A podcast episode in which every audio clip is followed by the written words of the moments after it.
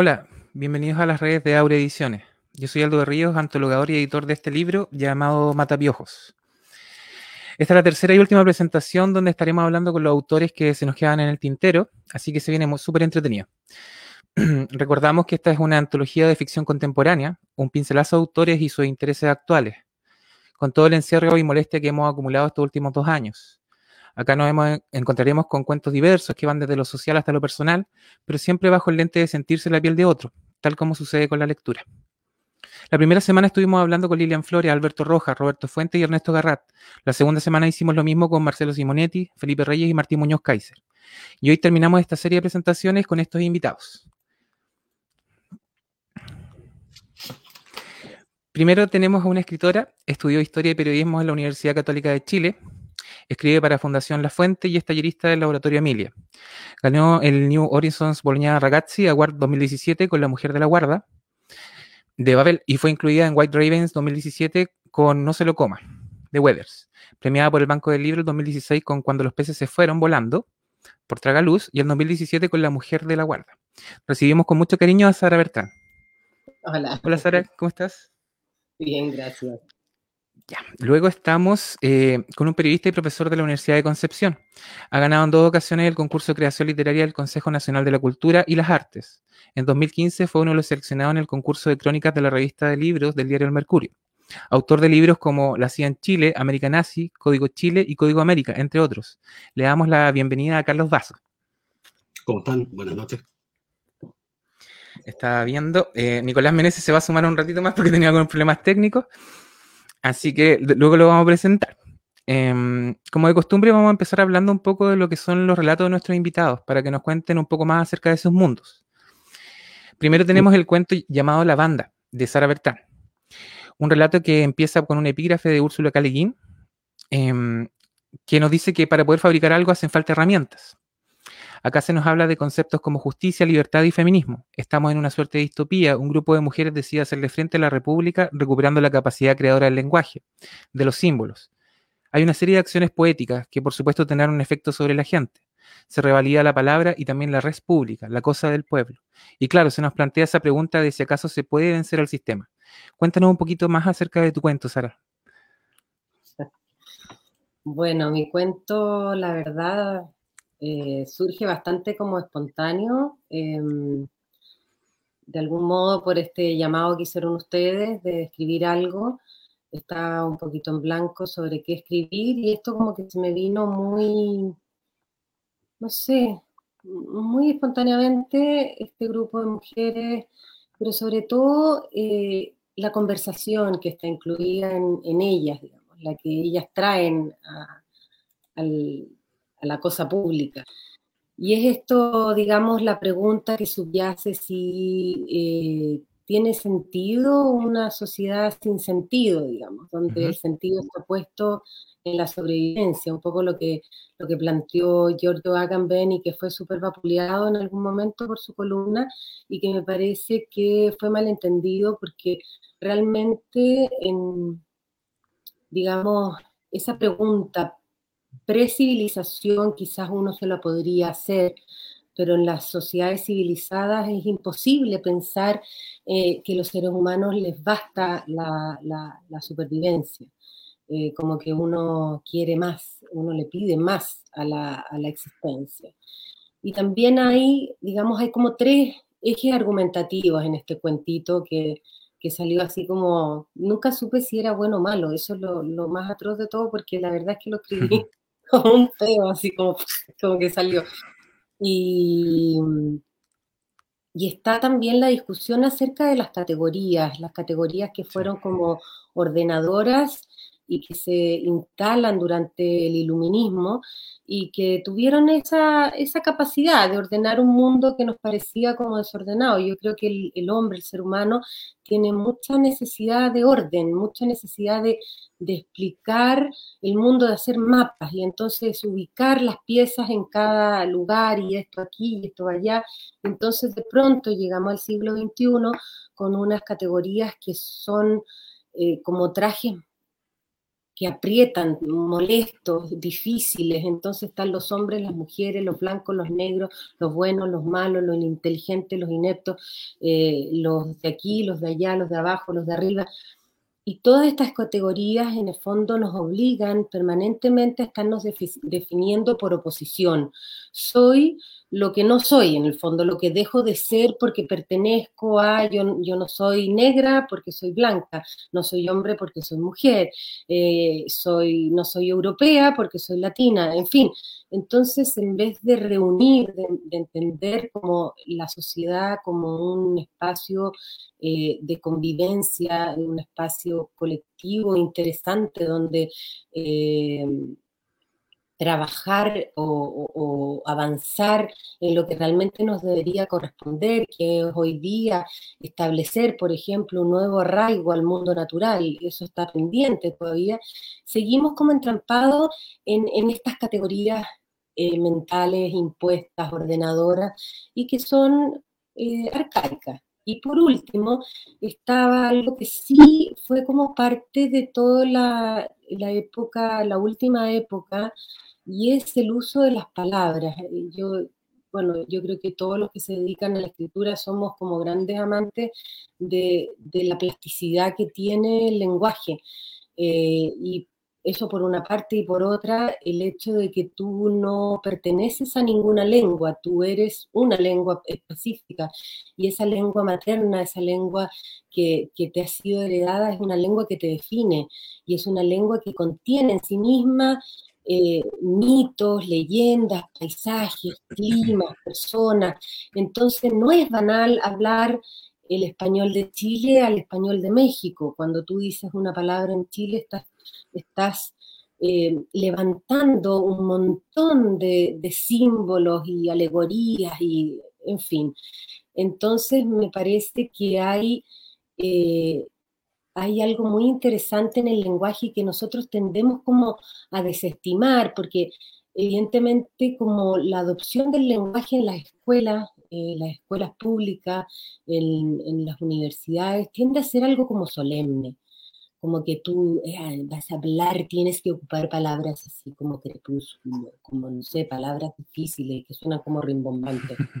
Y, finalmente, eh, todo ese lenguaje que adoptas te, te expulsa, te está expulsando, porque el lenguaje también puede ser, digamos, se nos, se nos da, se nos ofrece a granel, porque, porque lo recibimos sin pedirlo ni siquiera cuando nacemos y lo recibimos y recibimos palabras y palabras, pero por otra, por, otra parte también nos excluye, también dice de dónde venimos, también dice si eres educada o no, si has recibido eh, algún tipo de grado académico, como que va marcando también lo que no eres nuevamente. O sea, también eh, es una forma de, eh, digamos, de discriminar socialmente al otro.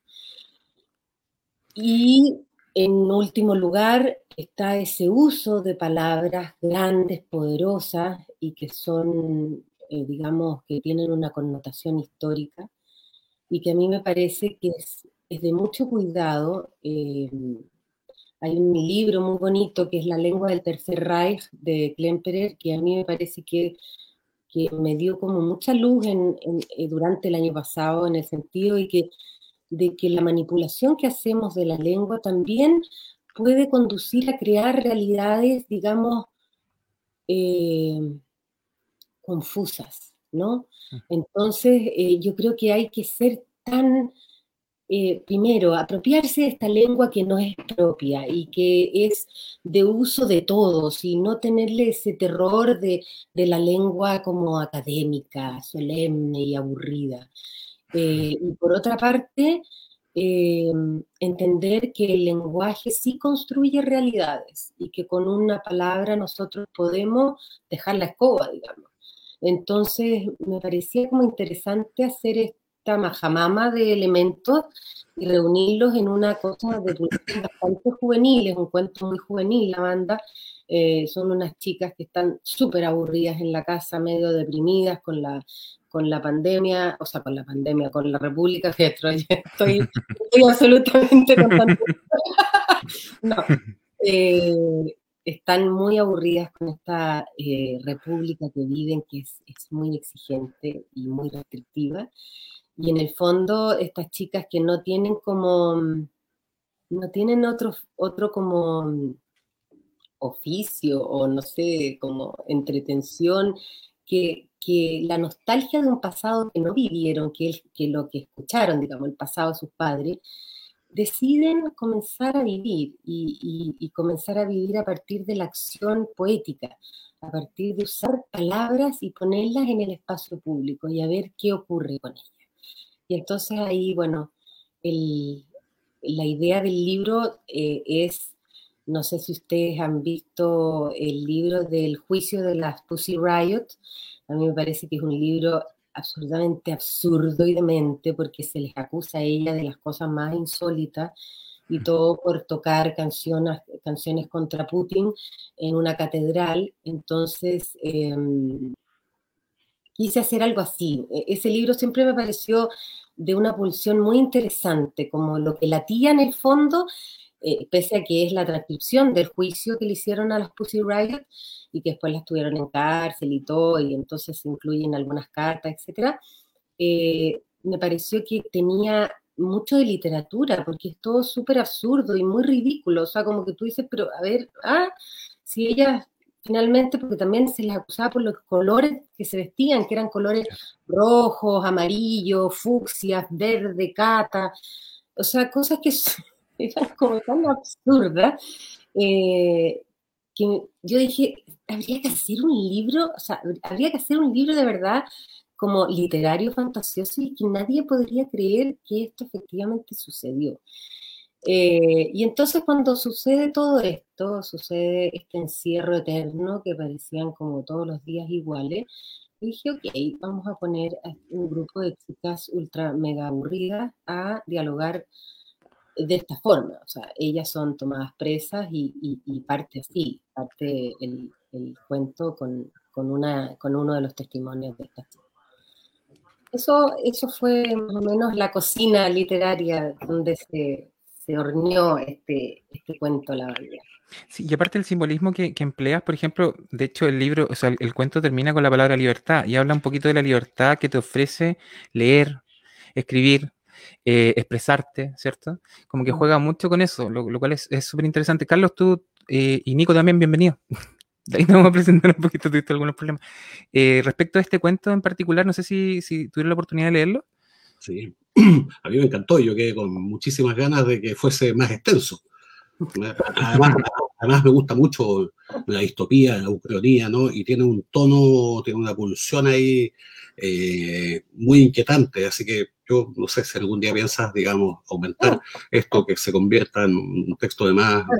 la, verdad, como decía, como fue como, como escrito como un tema, así como que rápido, preciso y conciso, eh, está escrito con un poquito de rabia, ¿no? Entonces creo que eso sí se nota, que es como lo que tú dices, como lo inquietante es como lo rabioso, como que hay ahí una tecla como... Así es, pero, perdón, pero volviendo un poco a, tu pregunta, eh, yo creo que hay un, inventaste ahí un, mundo que pienso que da, mucho más, digamos. Creo, que tienes ahí un pequeño universo literario que nació que a mí me encantaría seguir, conociendo. Gracias. Nico, ¿está ahí? Sí, sí, ahora estoy, perdón. Eh, hola a todos y a todas. Bienvenido, qué bueno que te hayas podido conectar. Sí, tenía problemas de internet. Es que eh, los fines de semana estoy en la casa de mi abuela y acá no hay internet, entonces probé con miles de celulares y por fin me funcionó. Eh, Nico, mira, em, bueno, te voy a presentar porque no te había presentado. Escritor chileno ha publicado libros de poesía, además las novelas Panaderos por Weathers y Troyel Online de MC. Las crónicas Restos de Harina por Pez Espiral obtuvo el premio Roberto Bolaño de, de, cuento el año 2017, becario de la Fundación Neruda y el Fondo del Libro. Así que ahí estaba la presentación que faltaba. No sé si tuviste la oportunidad de leer el cuento de, Sara. No, no, te dije por correo, no, no he podido leer ni un cuento de la antología, lamentablemente. Mm. Pues, no te preocupes. Em, mira, yo tenía una pregunta, eso sí, respecto al cuento, porque después nos vamos a mover hacia otros lados, pero, por ejemplo, dentro de lo mismo que me estaba hablando eh, eh, Sara, Em, para ti existe lo que es la literatura, en este caso como masculina y femenina, juvenil y adulta, porque yo también estuve leyendo alguna entrevista donde hablabas esa como borrar un poquito esa línea, ¿verdad? Dentro de lo que es eh, establecer em, cosas tan marcadas. Existen códigos, claro, pero en el fondo, por ejemplo, cuando te planteas escribir algo, ¿te planteas hacer esa distinción o no? De frente no. No, yo creo que no. Bueno, yo tengo ya una peleita con las categorías hace como un año y medio atrás, fuertemente, digamos, ya que escribo como, no, yo diría dos años, para ser bien honesta, no, no hay que mentir. Eh, dos años que ya peleo fuertemente, partió obviamente por una cosa femenina.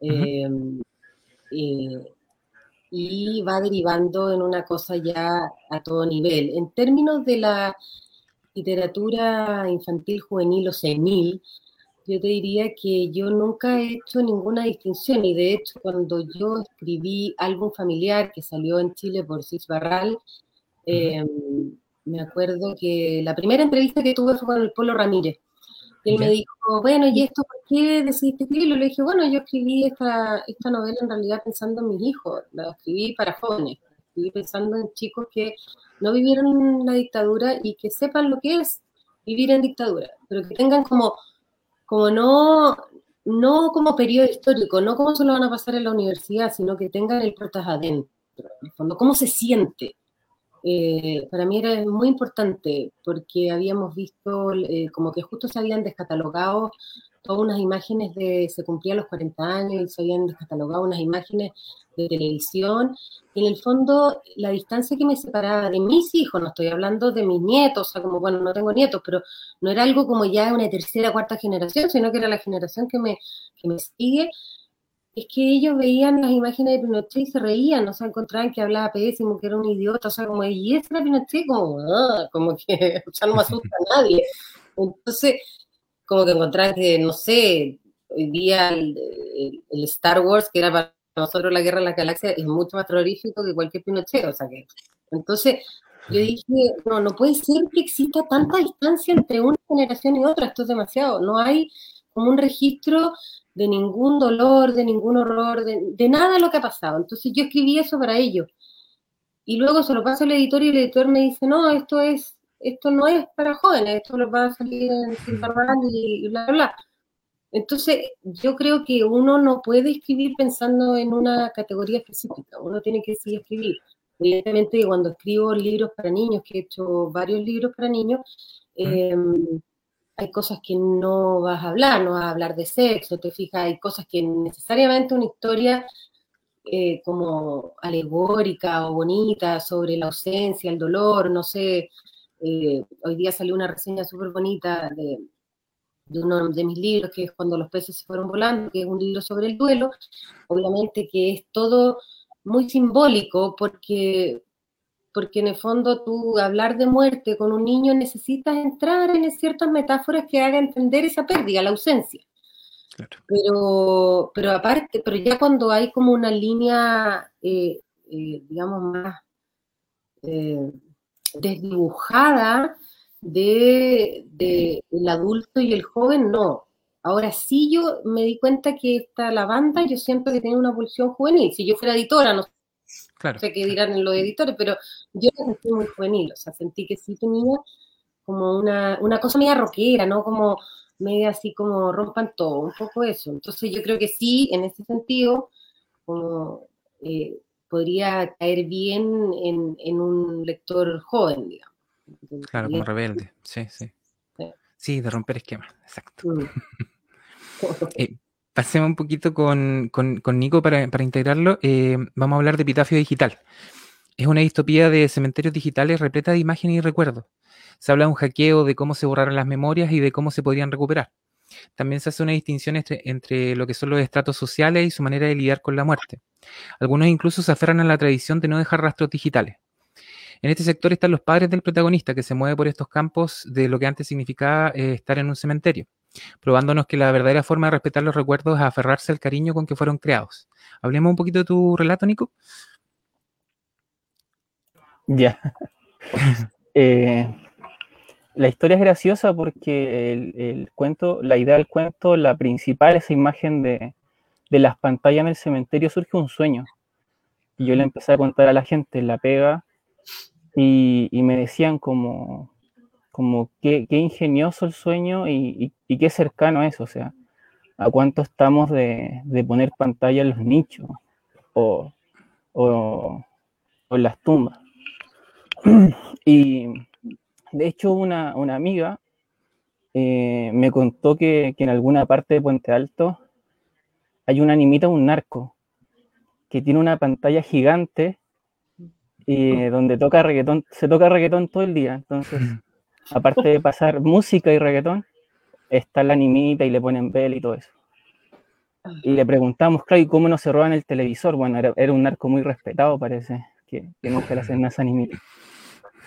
Y, esa, y esa imagen la llevé a un cuento que, planifiqué mucho, no, soy de planificar mucho los textos, y, claro, pensé en, cómo hablar de las memorias de las personas que, eh, de los cementerios a partir de, de, un, de quién puede tomar este rol de, hacerse cargo, ¿no? de, de programar las pantallas, de programar todo el archivo, toda la huella digital que dejan las personas y que quieren, quieren mostrar, digamos, como público. En el fondo es casi una galería de muertos.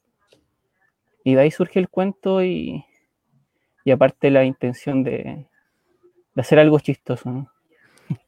Sí. Sí, tiene algo, tiene, aparte los tipos de los tipos de recuerdos son muy distintos entre ellos, entonces como que eso es lo entretenido, eh, dependiendo del, del, personaje o de la persona que haya fallecido, es como viene la, entre comillas, lápida, ¿cachai? Eh, Sara y Carlos, no sé si tuvieron la oportunidad de leer el, cuento de Nico. No, yo todavía no, no he llegado ahí. Entonces lo estoy guardando, tengo la mitad de los cuentos todavía. ya, perfecto. Estamos en un, en un periodo de, dificultad para leer otras cosas sí. que no trabajo, pero voy a leérmelo por cierto. O sea, sí, obvio. Me encantan, me encantan los cementerios. Que, ¿Es que tu primer cuento con cementerio o no, Nicolás? ¿Cómo? ¿Es tu primer cuento que tienes con, digamos, con el espacio cementerio? no, no, de hecho el segundo. Ah, sí, porque el segundo. Quien, quien le gustan los cementerios es algo como... sí, como que hay una, una obsesión ahí, no sé, yo, yo, me pasé un tiempo como sacando fotos en los cementerios y tengo de muchos lugares y son bien pelacables. Sí, no, dialoga con el, eh, perdón Aldo, el, cuento que escribí dialoga un poco con un cuento que había escrito que tiene que ver con, un cementerio en, el que viví un par, yo viví una temporada en una parte donde había un cementerio muy cerca. Y, y, era chico, entonces siempre pasábamos en el cementerio porque ahí donde había el movimiento, o sea, estábamos a dos cuadras del cementerio y como niño íbamos a jugar allá. Extraño, extrañísimo. y el cementerio donde está enterrado Jorge Tellier, que de hecho vine a saber, no sé, a los 18, 20 años. Lo gracioso es que fui hace poco a ese cementerio y, y claro, después supe que en ese cementerio estaba enterrado Tellier y dije, ¿dónde está el Tellier? Y me acordé de mis memorias de chico recorriendo el cementerio y dije, esa lápida tiene que ser, la fui a buscar y era esa. Y no entiendo cómo, cómo asocié esa lápida a Atelier. Dije, tiene que ser esa, o es de poeta. y la encontré. Está integrada. Sí. Eh, me parece que también, eh, bueno, es que los cementerios igual dejan marca, porque me parece que Mariana Enríquez también tiene como un tema como súper eh, recurrente con el tema de los cementerios. Y de hecho yo creo que uno tiene que ir al, católico como para entender lo que se siente como la mala vibra o como sentir como ese peso. Em, ya, pasemos al, cuento de Finalmente estamos con Taroki, de Carlos Basso. Un relato que empieza burlándose de lo que es y en lo que se ha transformado el concepto del tarot. Luego pasamos a una verdadera clase de historia de lo que es el tarot, lo cual hasta me hizo buscar algunos de estos mazos extraviados que son tan valiosos. Un hombre se dedica a vender cartas exquisitas a inversionistas extranjeros y luego viene la sorpresa porque en realidad estas son cartas que medianamente falsificadas, y yo no tengo problema mucho con, con, lo que son los spoilers, pero y nuestro protagonista se ve contra la espada y la pared, se ve obligado a escapar por todo el mundo de un mafioso ruso que descubrió lo que es el embuste. Lo más interesante de esto es que nuestro personaje mientras huye empieza a darles otro sentido a las cartas de tarot. las transforma en una suerte de vaticinio, de, persecución. A ver si podemos hablar un poquito de tarot aquí, Carlos. Sí, como no. Eh, bueno, un, detalle antes, ¿ah? a mí también eh, los cementerios me parecen fascinantes, me he preocupado muchas veces, ¿ah? y de hecho yo también viajo, cuando viajo y ando buscando sitios para, distintas historias, habitualmente viajo a, cementerios y tengo una cantidad de fotos que pueden ser importantes para mucha gente, ¿no? Así que parece que estamos en un tono más o menos semejante. Oye, y, el, tema del, el tema del tarot también me, parece fascinante desde dos, desde dos puntos de vista. Uno es el punto de vista histórico, desde el punto de vista de, las construcciones artísticas que hay detrás de eso, del significado que tenían estos mazos en, la Edad Media, sobre todo en Italia, como básicamente como un sistema pedagógico. Y esta, esta, esta, esta, esta especie de mistificación absurda, evidentemente, que se hace de ellos y de cómo se ha convertido todo esto en un negocio. Ahora, yo la verdad es que no quiero pontificar ni dar ninguna, ninguna señal de ningún tipo en eso, pero sí, efectivamente, hay un, hay un poco un juego ahí con, con, con lo que es la estafa, ¿no? Y con cómo hay un, mercado que hay detrás de eso que efectivamente se aprovecha de la ingenuidad de mucha gente para eh, estafar a, través de esto. Ahora, es un tema que yo también había ocupado, me ocupé hace unos años en una novela policíaca también que no se ha publicado, eh, y este tema, esta idea en, específico la tenía tenía un, par de cosas escritas, pero muy poquitito. Entonces, efectivamente, cuando ustedes me invitan a este, a este proyecto, ahí dije, ok, este es el momento. Em, bueno, no sé si en realidad alcanzaron a, leer el, cuento de Carlos, pero en el caso de Sara. No, yo no, he leído ningún cuento porque, como te comenté, tuve una etapa curiosa de trabajo, clases, entregas, así que ahora me pongo en ello. Pero sí me gustaría, porque ya viendo el pool de cosas, no sé si se puede, ¿cómo reuniste en un solo grupo tarot, cementerio, bandas, eh, no sé, el guitarrista de Fato Jara, en fin, o sea, como que hay, hay una mezcla bastante curiosa, ¿no? ¿Hubo algún... Sí, en cuanto, en cuanto a la ficción, porque sí, sí, porque tiene como hartos colores lo que es el libro eh, en cuanto a los relatos. Eh, las ficciones son súper distintas. Yo siento que hay algunos, algunos cuentos que son eh, casi rayan en lo realista, pero como desde el, desde el punto de vista de, de, la reacción de una persona, que cómo tendría que reaccionar en, en, en, una situación X, ¿cierto? Que vendría a ser como el cuento de Garrat, tal vez el, el oso de, de Kaiser. Y hay otros que, que, se van mucho más a lo que, por ejemplo, en el caso de, de Nico, de, de, Sara, y yo creo que Carlos también, que es un poquito más hacia lo, hacia lo, lo que es ficción. Em, en este caso son dos distopías, de Carlos un poquito más realista, siento yo. Em, pero llegamos al extremo de lo que es Alberto Rojas. Alberto Rojas es casi ciencia ficción. ¿Mm? Claro, aquí tenemos una reunión de, de diálogos, digamos, bastante como... Variada, sí, súper variada. Variada, pero nosotros, claro, tú puedes decir, bueno, puedes reunir un cementerio con estas chicas rebeldes, con unos tarotistas, no sé, pero yo creo que igual el puzzle era como, porque el mandato era como escribe lo que quieras, eso como que fuerte, que arriesgado, ¿no? También. Sí, y las cosas que iban encajando y cómo se iban hermanando algunos cuentos con otros. O sea, por ejemplo, yo siento que hay puntos en común en varios cuentos de lo que fue esta antología. Mm. En, otros no tanto, hay algunos que se separan un poco, pero hay tonos que son similares y como que esa fue la dificultad dentro de lo que fue la editorial. La dificultad fue que quedara em, bien los altibajos y las tonalidades para, para que se sintiera como un manojo de, de, flores de, de, una muestra de lo que se está escribiendo acá en Chile, ¿cachai? Eh, con todo lo que está pasando. Eh, con todo lo que tiene que ver con, con, ser otra persona y con todo lo que tiene que ver vivir en otro mundo. Em, respecto, ah, yo no sé, en realidad, pues... Tengo una pregunta para Carlos. Sí, eh, tú cuando te metes en el tarot, ¿tú sabes de tarot? Porque yo en realidad el tarot siempre me produce mucha curiosidad. Soy, soy muy poco crédula de todas esas cosas, o sea, no, como que me cuesta montones.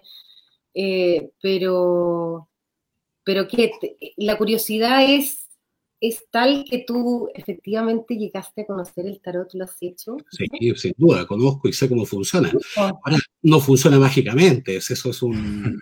Ah. ah sí, mira, el tarot básicamente... es un sistema, es un sistema de docencia de gente aristocrática en la Italia de 1400 y tanto, y quizá va traspasando, ¿no? Entonces, en definitiva, básicamente lo que le enseñan, y esto, esto quizás es, lo más potente que tiene, todas estas, todas estas cartas están definidas en función de, determinados actores de la vida social, política y económica. Por eso está el emperador, por eso está el, mago, que es el saltimbanqui de la corte, qué sé yo. Y en definitiva son eh, símbolos de poder se le enseña, se le enseña a, los duques, sobre todo, ¿no cierto?, los, hijos de los príncipes en, las ciudades italianas, cómo, cómo funcionaba el Estado, cómo funcionaban los vínculos de poder a través de, estas, de, estos naipes, que no, no, tenían un significado, un sentido de juego, y menos tenían un significado místico, si eso es una idiotez. Disculpen que diga tan, tan, tan, pero eso escuchando y cree que yo pienso eso, no, eso no, no había ninguna base. Entonces, bueno, esto después evidentemente se, se cambia, cambia de significado, ¿no es cierto? Le dan ciertas connotaciones que evidentemente no tienen.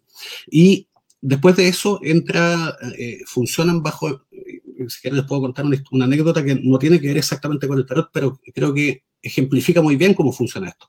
El tarot, lo mismo que los horóscopos y otras cosas de este mismo tipo, funcionan bajo una ley de probabilidades comunes todos, si tú lees el tarot, oh, voy a tener un viaje, justo mañana voy a viajar. Sí, todos viajamos en algún momento, todos nos enfermamos, todos estamos enojados, todos tenemos buenos días, tenemos días negativos, son cuestiones obvias, ¿no? Entonces, están, están hechos bajo esa base, pero además los tarotistas, o las tarotistas o los tarotistas, ¿no? Son gente muy astuta leyendo al que tienen enfrente. Van sacando, igual que, igual que el tipo que juega el Pepito Pagador, que va, adivinando dónde está. Esto, esto es lo mismo, te van sacando datos, te van sacando información y en base a esa información te van armando, eh, digamos, un esquema que además van adaptando en función de estas cartas. Si todas estas cartas tú le puedes dar el significado que tú estimes conveniente. puedes dar, por ejemplo, Tú, tú, sabes jugar esas cartas, o sea, tú me, me podrías sacar el tarot Sí, por supuesto, aprendí y aprendí. Igual, eso igual lo encuentro bacán, lo encuentro súper entretenido. Lo, aprendí en función de esa novela que yo te contaba que escribí hace unos años. Tuve que me decidí aprender esto para, para, entender cómo funciona. Y si yo te saco el tarot, te, te aseguro que vas a quedar impactada, pero yo no sé nada de ti. Lo que pasa es que sencillamente yo voy a ir dándole cierta interpretación a estas cartas que van apareciendo en función de las caras que vas poniendo, de tus pausas, de tu cuestiones obvias, ¿no? Entonces, eh, te, voy a contar una pequeña anécdota que no, tiene nada que ver con el tarot, pero como yo te decía, de cómo funciona esto. Yo hace algunos años escribí una historia de un agente de la CIA, es una historia no ficticia, un agente de la CIA que fue captado como agente en Santiago, que se hizo muy famoso, estuvo metido en, en, todo lo que ustedes se puedan imaginar. Cuando estaba en Santiago, este tipo fue captado en 1950, se llama David Phillips. Y cuando él es captado, la primera visión que le dan como agente en Santiago es que se meta en un grupo de teatro donde había un agente de la KGB. Entonces, el tipo se mete ahí y cumple exitosamente su misión. Y de hecho, la cumplió de un modo tan exitoso que se, se quedó en ese grupo de teatro. Ese grupo de teatro después se convirtió en un grupo de cine y terminó protagonizando una de las 20 películas chilenas que están perdidas. Su segunda misión consistió en que captase como informante de ellos a un dirigente de nivel medio del Partido Comunista de Santiago. Así ha siempre intentado hacer eso, ¿no es cierto? Entonces lo mandan a captar como informante a un personaje. Y él pasa mucho tiempo haciéndose amigo de este, de este dirigente, ¿no? Pasan meses, hasta que un día el jefe lo llama y le dice, oye, ya ha pasado mucho tiempo y tú, y esto no, no se acaba, ¿no? Le dice, esta semana. Y yo te voy a avisar qué día porque tienen que hacer todo un operativo gigantesco. En el momento en que, en que se produce la oferta de, de ser informante, es un momento muy crítico para, para, estos agentes. Tienen que hacer todo un operativo con gente en todas partes, por si los emboscan, por qué sé yo. Entonces, bueno, finalmente llega el día y le dice a su jefe, Phillips, le dice, sí, hoy día, esta noche yo voy a la tienda, tenía este, este, este dirigente tenía una pequeña tienda de libros, yo me imagino, no sé, en la estación central, qué sé yo, una cosa así, de libros usados, dice, esta noche voy a hacer esto. ¿Y por qué? ¿Por qué había esperado? Porque él había descubierto que este eh, dirigente del PC, un tipo formado dialécticamente, ateo, materialista, todo un tipo pero absoluto, del cual la CIA sabía todos sus antecedentes. De hecho, él dice que cuando le dan esa misión, le pasan así un volumen, ¿ya? con todos los datos, todo lo que ustedes se imaginen, excepto un dato que él descubre en todos estos meses, que este dirigente del PC seguía al pie, de letra lo que decía su horóscopo, que leían un diario en específico. Entonces, la verdad es que lo que estuvo haciendo Phillips todo este tiempo fue trabajándose al periodista del diario que escribía los horóscopos. Mm. Entonces, finalmente, el día, el día de la captación, lo que hizo es que él, el mismo Phillips, escribió el horóscopo que necesitaba para este sujeto y ese día apareció publicado su horóscopo. No sé qué habrá dicho, pero imagino hoy día vas a recibir una oferta que no puedes rechazar y qué sé Y se produjo y fue exitoso. Fue tan exitoso y se convirtió en una leyenda, digamos, este, este, este esta estrategia que hizo este tipo, que a él es a quien llegan y ponen después al, frente del golpe de Estado que dan en Guatemala, en contra de Jacobo Arbenz. Entonces, así funcionan estos sistemas. Estos son, son, son, pequeñas estafas, ¿no? O sea, no quiero decir que alguien que, que, digan esto eh, lo hagan. Manipulaciones, podría ser. ¿Ah? Manipulaciones, digamos. ¿Hay una manipulación o hay una, una, una, una, una comprensión de la, de la, psiquis del otro que es, es, gigantesca y que es notable? Claro, hay un trabajo detrás. Sí. sí. Súper entretenido. Sí. A mí siempre me ha causado mucha curiosidad el tema del tarot. Tengo, además que tengo como una amiga que lo hace y como que lo cree y todo. Y lo saca. Que carga las cartas, sí, sí. Claro, entonces es una cuestión Igual como decís tú, también depende cómo uno cuenta la narrativa y el otro te cree, pues obvio, o sea, tú armas el relato y si el relato está perfecto, o sea, ¿por qué el otro no lo va a creer, digamos, no? Sí, sin duda, y además te insisto, uno siempre va entregando pistas en este tipo de conversaciones, diciendo, oh, esta carta, no sé, sale una carta X, la muerte, entonces, oh, no, no te preocupes, sí, no está todo tan mal en tuya, ah, sí, pues sí, la verdad es que ha habido cosas buenas, viste que y, y, se empieza, empiezan a sonsacar datos, es muy sencillo. La muerte es bueno, es una buena carta. pero, depende, pero, va a depender también de la cara que te ponga la otra persona, ¿no? De, qué cosas dice, qué cosas no dice. Habitualmente los, los tarotistas, digamos, que tienen cierta experiencia o cualquier tipo de persona que se dedica a, a comillas, artes de adivinación, ¿no? Te pide antes que cuentes un poco, ¿por qué estás aquí? ¿Qué, qué te pasa? ¿No estás bien?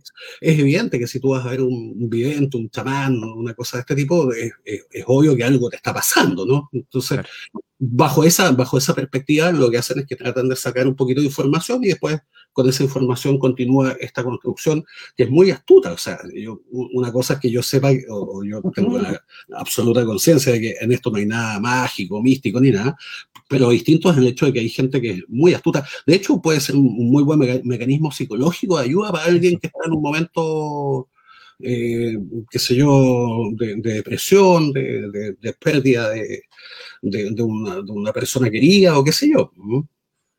Sí, sí, sí, yo pienso lo mismo, que es como, está tan a la altura como la como el análisis de los sueños y todo eso, como que tiene, tiene su simbología como bien, bien profunda, como para atrás, ¿cachai? Sí, interesante. Eh, ya, mira, ahora les tenía algunas preguntas un poquito más personales, individuales, para entrarnos mejor en lo que es su trabajo y estilo narrativo. En cuanto al Nico Meneses, eh, el año pasado publicaste Struggle Online, una novela que nos habla eh, acerca de crear la propia realidad a través de un juego. ¿Cuál es tu percepción en este caso del realismo, en esta especie de desconexión social en la que vivimos?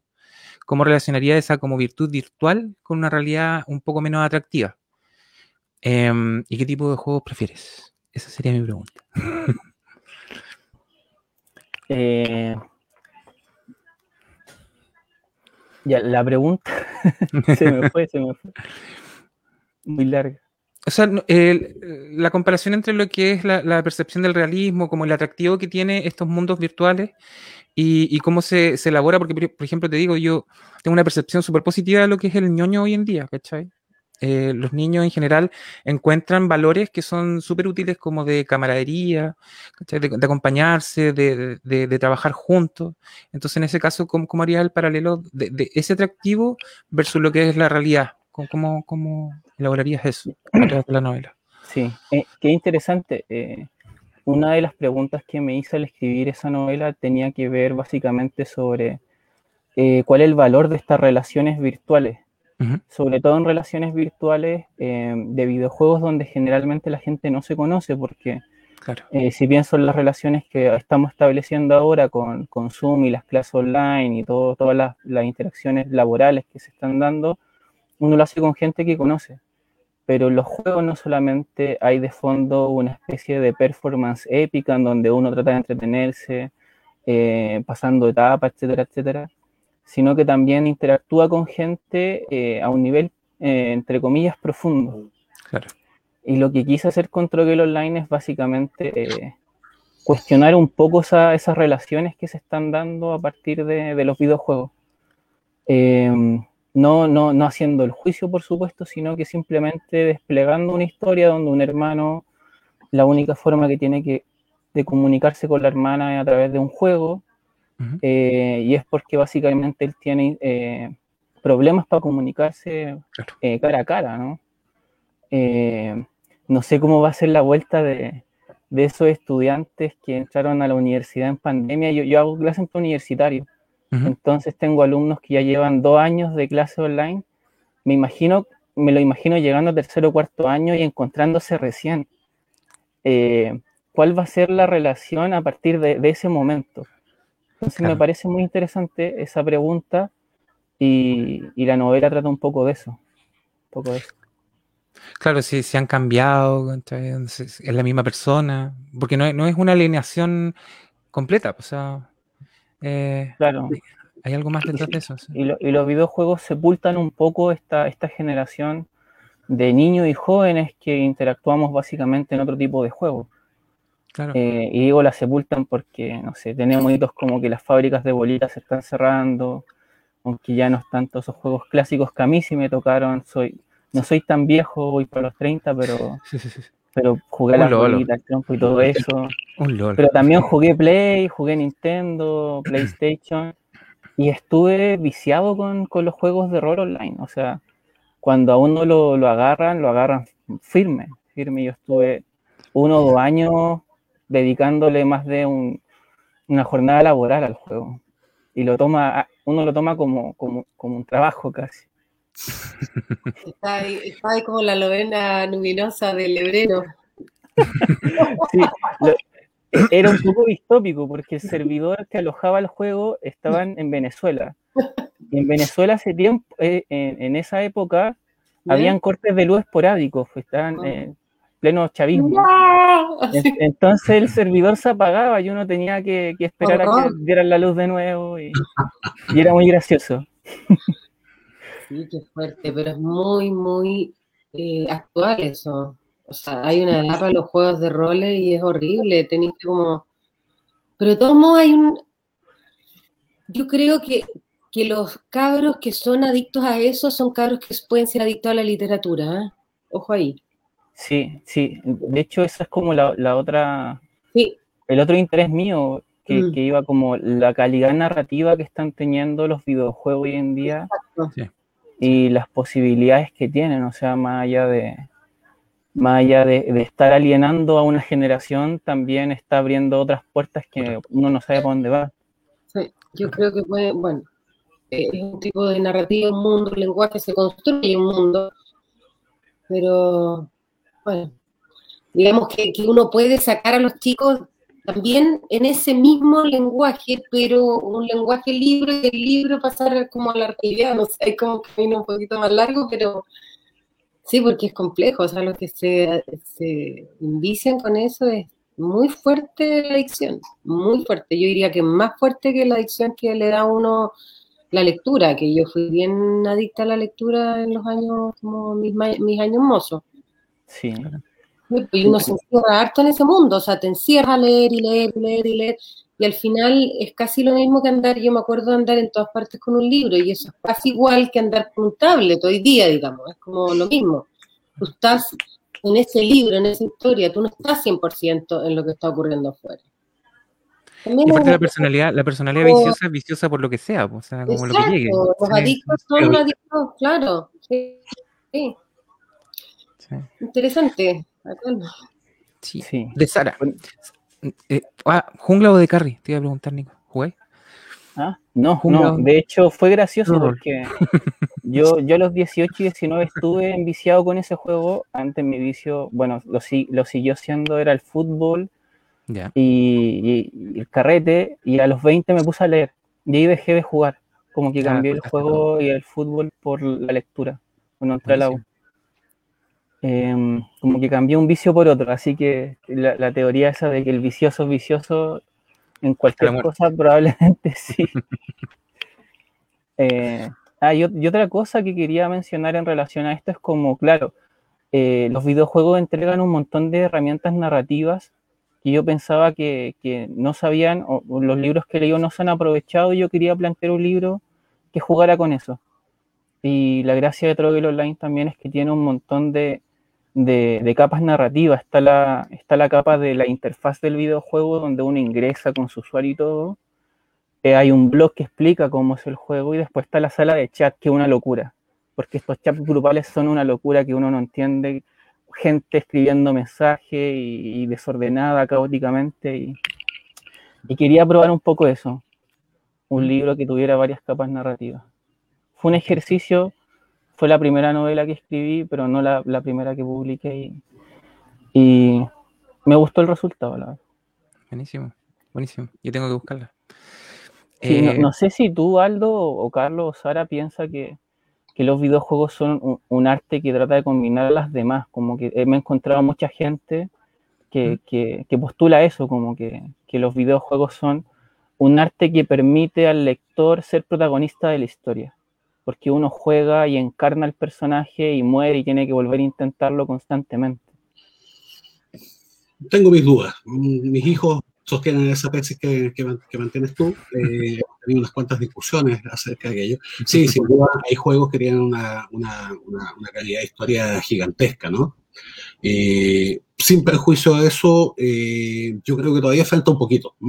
Ahora coincido en que, digamos, es una expresión hoy día importantísima y muy probablemente vaya todo el mundo de la escritura girando hacia allá. Pero como te digo, tengo mis dudas todavía hoy día. Sí, a mí me pone como también una situación contradictoria porque cuando yo leo trato de... A ver, la diferencia del juego es que el juego te deja elegir. Y cuando yo leo me pongo en la perspectiva de, alguien que toma decisiones que a lo mejor yo no tomaría, ¿cachai? Entonces te, te, obliga a seguir un camino que a lo mejor no es el tuyo y en ese sentido te ayuda a conocer otros mundos, ¿cachai? ¿Sara? No sé, yo yo lo veo como un lenguaje narrativo importante, creo que ahí hay una vertiente, sobre todo que ha conquistado mucho, mucho a lo, como al público, o sea, al lector eh, adolescente, joven, eh, fuertemente, y, yo creo que sí, por eso decía que son chicos como, que son potenciales lectores adictos, en el sentido que tienen generalmente mundos narrativos o mundos imaginativos súper ricos. Entonces, ojo ahí, porque, no sé, el, hijo de una amiga, le atrevo a volver a la anécdota eh, como personal, pero hoy día estudiando en Japón, de hecho, para hacer eh, juegos de estos juegos de anime, digamos, y etcétera. Y, en el fondo el cabro ha sido un lector impactante, se lo ha leído todo, eh, fue un jugador horrible, también súper como adicto y qué sé yo, pero hoy día está estudiando para eso y, y tú te das cuenta que es un, un cabrito que tiene uno, un dominio del lenguaje espectacular, dos, tiene como tramas múltiples y claro, ofrece los juegos esta posibilidad también de las historias como multifocales, que también es como interesante, esto que haya como bastante desorden, que un poco también la literatura se lo ha olvidado, que mm. venimos de ahí, que una historia se construye a partir del caos. O sea, no es que uno tenga, ay, yo tengo una escaleta perfecta, esto va a ir acá y esto allá. No, porque eso sería una lata de leer. Eh, también hay como mucha complejidad, duda. Uno dice, ¿y esto qué salió? ¿Qué tiene que ver? ¿A dónde lo voy a meter? O sea, como que yo creo que eso, esas dudas, esas como vacilaciones, yo creo que el juego sí es capaz de reflejarlo más que un libro, digamos, que cuenta una historia de principio a fin. Eh, lo que pasa es que finalmente eh, el, libro, el libro tiene un final y eso es lo interesante, que la persona, el lector, vuelve al mundo real y coteja alguna, de algún modo las preguntas o, o las conversaciones que surgieron a partir de esa historia. Y el, problema mayor para un adolescente joven adicto a un juego es que puedes tú no salir nunca y puedes quedarte ahí eternamente y existe como esa, esa tentación, digamos. Yo creo que eso es lo único que yo le diría como como realmente dañino. Y sí la calidad, porque hay juegos mejores que otros, obviamente hay juegos que son más, más interesantes. Pero yo de por sí creo que es un lenguaje narrativo interesante, o sea, que es una variante que es indiscutible, que está ahí, o sea, que no hay que decir nada porque ya está. Y ahora podríamos ponernos a estudiarla, pero no a, atacarla, digamos. Sí, siempre he pensado que si alguien se muere jugando, si sigue viviendo ahí adentro. Es como la duda que siempre he tenido. Ah, bueno. Eh, Hubo un, ¿cómo se llama esta, estas series cortas que, que, de ese cabro que se muere y se murió en como un segundo, ¿no? Era 59 segundos. Ay, de, estos, de esta serie que había de, no me acuerdo cómo se llama, bueno. El gallo se mete en un juego y eh, dura exactamente 59 minutos. Fue tanto el terror que le dio que le dio un paro cardíaco y se murió. Es, es, película, es una serie, no es verdad. Pero, pero claro, existe el terror de que eso pueda pasar. Te metes en un juego y ya. Oye, Sara, respecto a lo que estaba hablando de. Era un capítulo de Black Mirror, eso era. Ah, sí, Black Mirror, sí, sí, también me sonó, pero no me acordaba de dónde. Sí, el gallo que le meten, ¿te acordás que metían como un chip por la cervical y entonces llegaba directamente la sinapsis y se producían a nivel cerebral, era como todo muy dentro.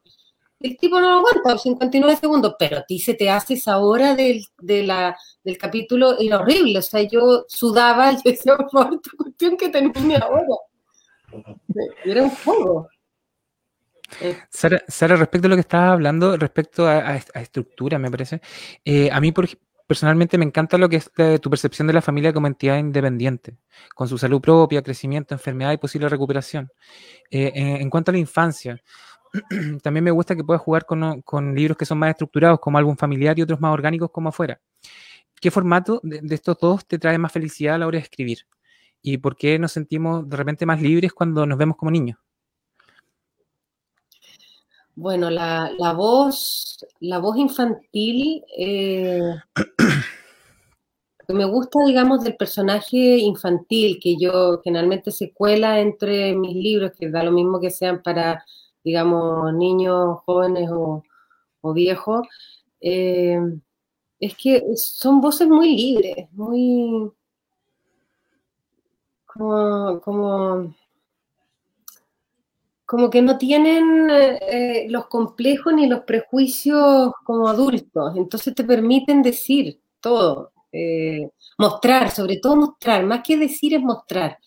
Eh, son muy buenos como reflejos fotográficos, o sea, como el niño puede entrar con una pregunta y chan, y como que desarma la escena. Entonces a mí me gusta esa voz infantil que interviene en los relatos. En el caso, ahora, en términos de estructura, que fue tu pregunta, como que yo creo que los, no sé cómo les pasa a, Nicolás y, a Carlos, pero, pero en el caso particular, eh, como que cada libro es muy distinto, porque en, el, un álbum familiar para mí era muy, muy claro que esto era un álbum de fotografías y que tú lo ibas a poder leer de adelante para atrás, del medio, o sea que tú eventualmente ese libro lo podías leer desordenadamente y daba igual. Evidentemente si lo leías de principio a fin ibas a tener como la historia de esta familia pero tú también lo podías leer como se, se, ve un álbum de fotos, o sea, desordenadamente, y entrar a una fotografía y decir, ah, mira, acá está la abuela y que no sé qué, que hacía la dos. En el caso de afuera fue más complicado, eh, fue un libro difícil de escribir, porque yo partí como con, con la Lili adulta, y, y, yo quería a esta mujer como muy dañada, como por su historia personal, eh, que ella contara en breves fragmentos y así, que pasaran a toda su historia. Y la verdad es que cuando terminé el libro lo leo, o sea, terminé como el primer, el primer eh, manuscrito, y lo leo y dije, usted no se entiende nada, o sea, que aquí voy a decir, realmente el lector va a ser como, va a quedar colgado de la mata, o sea, no...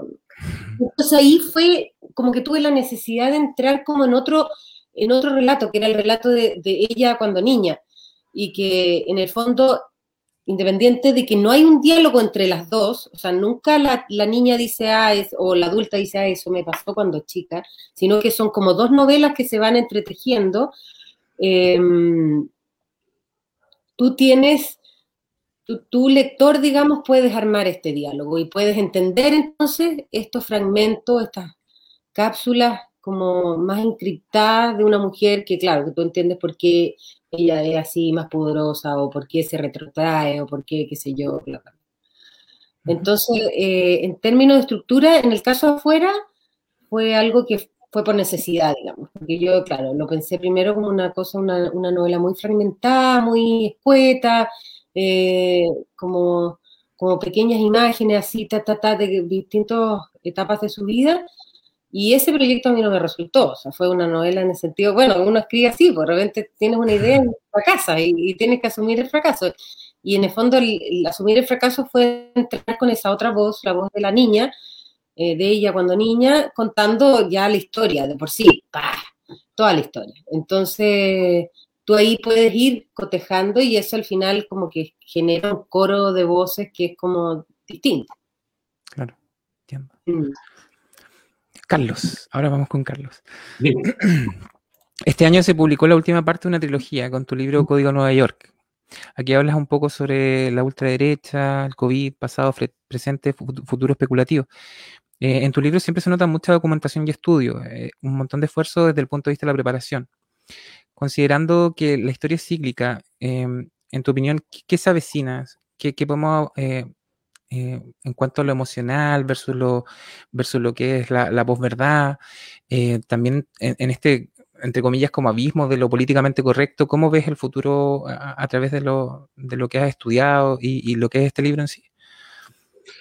Mira, déjame buscar unas, unas, cartas de tarot para que te conteste eso. si, si, digamos, si fuese, si funcionase, te, contesto de inmediato. Yo pienso que nadie, tiene en este momento una contestación a, aquello. A mí me preocupa, eh, en términos bien específicos, eh, el tema justamente la, la, eclosión que han tenido los grupos de, extrema derecha, no solamente aquí, en, en todas partes del mundo. El año pasado publiqué un texto que es no ficción, que se llama Chile Nazi, donde está contada la historia del nazismo en este país desde, y eso me significó una buena cantidad de insultos y cosas de este tipo, desde hace 117 años ya. El nazismo acá nació antes incluso que en Alemania. Alemania, digamos, es un país donde efectivamente el nazismo se, se, convierte en una fuerza política importante, pero el nazismo nació a fines del siglo XIX y llegó acá en, 1900, en 1904. Entonces, eh, ese, ese, como tú mencionabas, el tema cíclico, y ese tema cíclico es constante y siempre se está dando. O sea, el año pasado hay una, una entrevista que se le hizo en el país de España a este famoso sociólogo francés, que está muy viejito, que es Anel Turén. Le preguntaban qué, qué opina usted de todo esto que está pasando, la crisis económica a consecuencia del COVID-19 y todo eso, y él decía, bueno, mira, esta crisis económica en términos de magnitud es solamente semejante a aquella que vivió este mundo en 1929 entonces, y él dice a continuación, ¿y qué vino después de la crisis económica de 1929? Vinieron los nazis. Yo no te estoy diciendo que los nazis vayan a llegar aquí. espero que no sea así. O bueno, con ese nombre. No, creo que se cambian, se cambian de nombre. ¿ah? Dicen que, que, ellos no son naciones socialistas, sino que son socialistas nacionales. Por ejemplo, es el grupo, el grupo del señor López Tapia en el Tribunal Constitucional en el año 2006. Entonces dijeron, ah, bueno, no son nazis porque no, no son estos, sino que son estos. Pero eso, pero eso es muy común y siempre, siempre ha sido así. yo, no te, como te digo, no, no, no, no, tengo ninguna, ninguna información ni ninguna constancia de que eso vaya a ser así, pero sí, evidentemente hemos visto una exacerbación, bueno, que es una polarización que existe en todo el mundo y que en este país estamos viendo además de un modo muy, muy evidente, incluso en estas mismas semanas. Y en esa, en esa exacerbación de, de ánimos, de pasiones, eh, habitualmente es cuando aparecen las posiciones más extremas. Ojo, no solamente tienen que ser pueden ser de extrema izquierda, derecha, pueden ser de extrema izquierda también. Eh, lo que tenemos, digamos, y en definitiva eso nos pone un futuro tremendamente incierto hacia adelante. Y a modo de última consulta, como respecto a lo que hemos estado conversando, y esto a modo personal para, para los tres, em, dentro de lo que es el trabajo de escribir, dentro de lo que es eh, crear, e, e, encerrarse, de repente tener esos, esos momentos como esas pausas y todo eso, em, ¿se sienten parte de un gremio o se sienten trabajando solos en este momento, como en lo que son sus vidas? ¿Se sienten parte de algo o, o como que van así por la suya? Nico? Eh, cuánto difícil la pregunta. Em,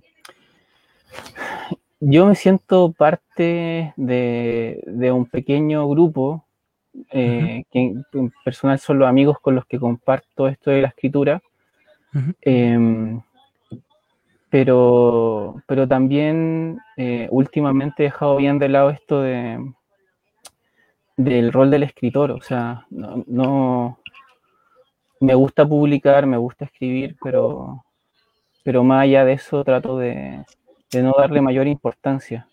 Y esto a pesar que, que el último año eh, eh, estoy trabajando en un proyecto editorial con un amigo y, la experiencia ha sido maravillosa y me he dado cuenta que me gusta mucho hacer libros, incluso más que escribir y, y la urgencia por escribir pasó a segundo, tercer plano. Em, y también, bueno, el trabajo eh, me ha consumido y, y, me he dedicado a eso. Eh, los periodos los que más escrito generalmente son cuando he trabajado en otras cosas que no tienen que ver con usar la cabeza. Y ahora que trabajo usando la cabeza, eh, trabajo en, una editorial, em, no, no, me da para escribir, no tengo ganas de hacerlo. pero pero ah, yendo a la pregunta, me siento parte de, de algo, sí, de, la literatura llamada la literatura chilena, eh, y es porque también he investigando y leyendo y, conociendo eh, en profundidad lo que es la literatura chilena, más allá como de, la contingencia, ¿no? De los escritores como Sara, como Carlos, como, como Aldo, como todo lo que se está publicando. Eh, todo lo que se ha hecho en la historia de la, literatura chilena y, me gusta eso, al menos lo que se ha hecho para atrás. Y, me interesa el diálogo con lo que se está haciendo ahora, siento que está cortado. Siento que el, siglo XX y el siglo XXI de la literatura chilena están cortados. No sé si habrá sido por la dictadura, probablemente, em, pero me, interesa mucho eso. Y, y, un tema con el que converso y, y se lo he planteado a todos mis amigos con los que, nos revisamos las cosas y con los que leemos y con los que comentamos nuestras lecturas. Em, eso. Sí, no, buenísimo. Eh, ¿Sara? Bueno, la verdad es que yo encuentro igual que Nico una pregunta bastante difícil porque yo creo que la, la escritura sucede en solitario y obviamente es una búsqueda como tan personal y, de repente como que la odias, la amas y quieres como lograr algo más, eh, le estás pidiendo más a las palabras, más al lenguaje, como que empieza como una relación de como te amo y te mato, te amo y te quiero matar, como yo maté a la literatura. Em, pero lo que me ha pasado más que sentir parte como de una generación o de un grupo, de qué sé yo, sí eh, he estado leyendo y eso como insistentemente eh, durante los últimos, diría, cinco años, eh, muchas mujeres, mujeres, como... Y eso ha sido muy interesante, ha sido muy interesante porque mujeres, digamos, da igual, de, de las generaciones que vengan, digamos, pueden ser de principio del siglo XIX a ahora. Y entonces es interesante como las voces, hay algunas, eh, hay algunas como muy, muy buenas voces en, en, cabras bien jóvenes que están saliendo, después otras que son como ya viejas súper rockeras, así antiguísimas, y tú encontráis wow, o sea, qué vigencia, o sea, tan como, no sé, estuvieron en la resistencia, y, pero eran así absolutamente siglo XXI, vieja culiadas, tú decías, oh, pero son lo máximo. Y mm, yo creo que ha sido un descubrimiento muy bonito, porque en realidad yo estuve en la época de colegio y la literatura era hecha básicamente por hombres, entonces tenía como una escasez enorme, gigantesca, eh, por esta, todo este canon literario femenino. Y, es muy interesante descubrirlo y eso sí, sí me siento como muy parte, como que hay cosas que yo creo que, y lo entiendo ahora, digamos, y, yendo a algo bastante básico, y primitivo y salvaje como el sexo, o sea, en realidad como entender el, orgasmo femenino en la voz masculina es imposible, te fijas, o sea, como que, y eso nos sucedió, yo creo que a una generación bastante grande de, mujeres, y entonces tú entras a, la voz femenina y dices, ah, mmm, claro, el que sabe, sabe. Entonces, claro, es como, hay de, todo, desde cosas muy básicas, por eso te digo, primitivas y salvajes como eso, a cosas ya como, como cómo se plantean sobre cómo intelectualizan algunos temas o, cuál ha sido como las búsquedas que han tenido. Así que sí, creo que sí me siento una voz femenina en ese sentido. Carlos. Eh, yo llevo una buena cantidad de años publicando mucho. Ha sido, me siento muy, muy, muy privilegiado en ese sentido. Sé, sé que he tenido mucha suerte. Eh, yo no pertenezco, yo ni siquiera vivo en Santiago, así que yo no, no, pertenezco a ningún grupo de gente que se conozca desde educación media, que hayan estudiado juntos, ni nada. Llegué, digamos, golpeando puertas a distintos, podría, pasé años golpeando puertas hasta que alguien me empezó a tomar más o menos en serio.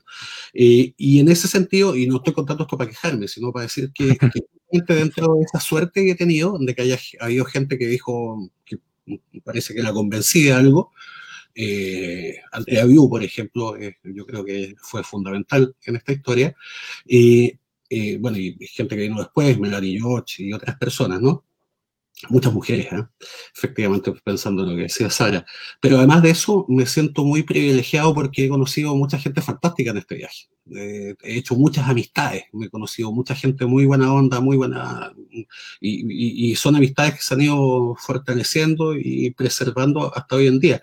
No sé si eso sea un movimiento, si sea un grupo, yo creo que no. Yo creo que es gente que uno va conociendo en distintas instancias, en ferias del libro, en presentaciones, en desayunos, en cuestiones, todo este tipo de cosas que se hacen, que se hacían hasta hace un tiempo, no físicamente, hoy día ya, bueno, se hacen a través de esta vía, pero, pero fíjate que eh, yo, cuando, uno, cuando uno ve justamente la historia de, de los movimientos literarios principio, yo no creo que yo sea parte de ningún movimiento, pero cuando uno ve la historia de, de, los movimientos hacia atrás, siempre hay muchas disputas, hay unos acuchillamientos ahí más o menos interesantes, yo no he visto eso.